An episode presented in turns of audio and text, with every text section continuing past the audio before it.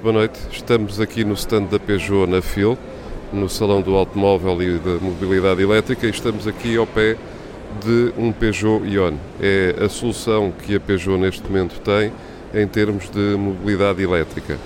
Total, ou seja, este carro é 100% elétrico.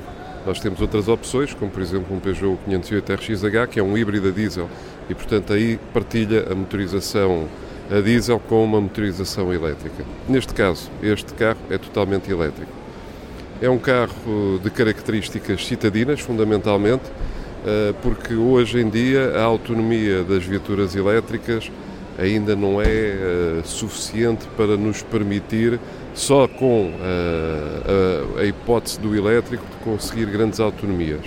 E por isso penso que é fundamentalmente destinado e dedicado à, à mobilidade dentro das grandes cidades. Por exemplo, em Lisboa tem uma vantagem enorme que é o facto de uh, pagar uma vinheta anual de 12 euros, se não estou em erro, e de poder parquear a viatura em qualquer parque pago uh, sem qualquer custo adicional. Qual é a autonomia genérica desta viatura? As autonomias das viaturas elétricas dependem muito do tipo de condução, como acontece nos motores a gasolina, portanto, e a gasóleo, nos motores térmicos. Uh, a autonomia, se fizermos uma condução uh, económica, ele tem inclusive uh, no painel de instrumentos um manómetro, um manómetro que indica como é que nós estamos a conduzir, mas se fizermos uma condução económica, poderemos fazer mais de 100 km com, com uma viatura deste tipo. Se fizermos uma condução desportiva, que é um carro engraçado porque tem muito binário, a acelerar, a fazer acelerações mais fortes, a autonomia é reduzida e pode ficar a 50% daquilo que é a autonomia normal. Mas penso que claramente que este é um tipo de viatura para uma utilização citadina e normal. Depois tem a grande vantagem no para-arranca que não, não está a consumir, só consome exatamente quando se carrega no pedal do acelerador.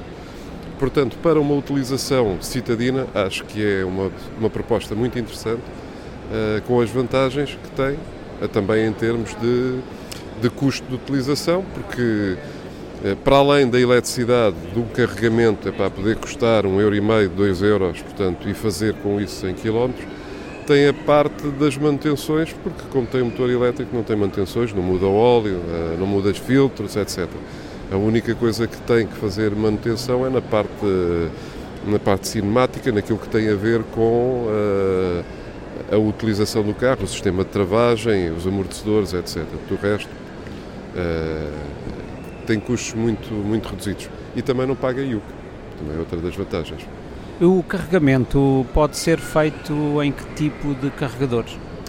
Bom, este, existem dois tipos de carregamentos para esta viatura. O carregamento que é um carregamento normal, uh, que privilegia a longevidade das baterias e que pode carregamento ser, lento, que é um carregamento lento e que pode ser feito em qualquer uh, tomada elétrica. Portanto, em casa, na garagem, uh, portanto, e na rede que existe hoje em dia de abastecimento deste tipo de viaturas, portanto, no, nos parques públicos, nos espaços públicos. Depois existe uma outra hipótese que é o carregamento rápido, que tem que ter um cabo diferente para fazer esse carregamento. Bem, faz 80% eh, do carregamento em, em, muito menos tempo, duas horas por aí, mais ou menos. Ou talvez nem tanto. Na, na sua opinião, em, em Portugal, o, o, que é que falta para que este tipo de veículos tenham uma maior uh, adesão por parte do público? É a falta de carregamentos, é a falta de incentivos fiscais? O que é que pensa que poderia ser melhorado para disseminar a utilização de veículos elétricos, principalmente nas grandes cidades?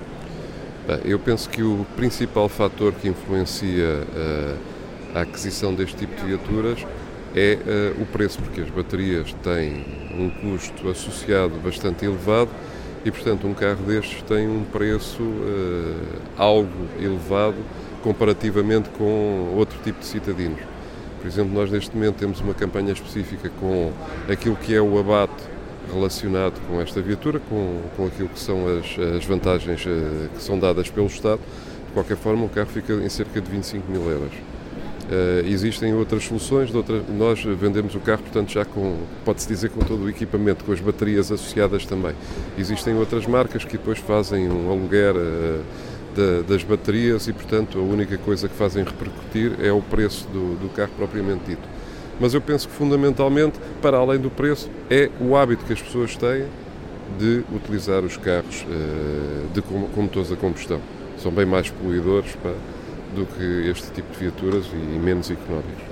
Qual é o caminho da Peugeot em relação a este tipo de veículos? É, é investir mais nos veículos híbridos? Estão a planear ter, aumentar a frota de veículos elétricos? A, a frota não, os, os modelos de veículos elétricos?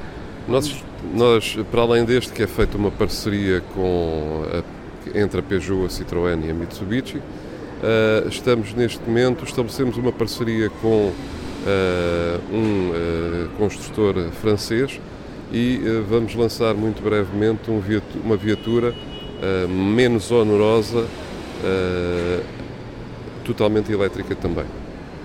Portanto, e estamos a investir no futuro também, para além de sermos uma das poucas marcas, aliás, fomos a primeira marca a ter híbridos com motores a diesel. Portanto, normalmente os híbridos são com motores a gasolina. Portanto, temos investido bastante nesta área e vamos continuar a investir.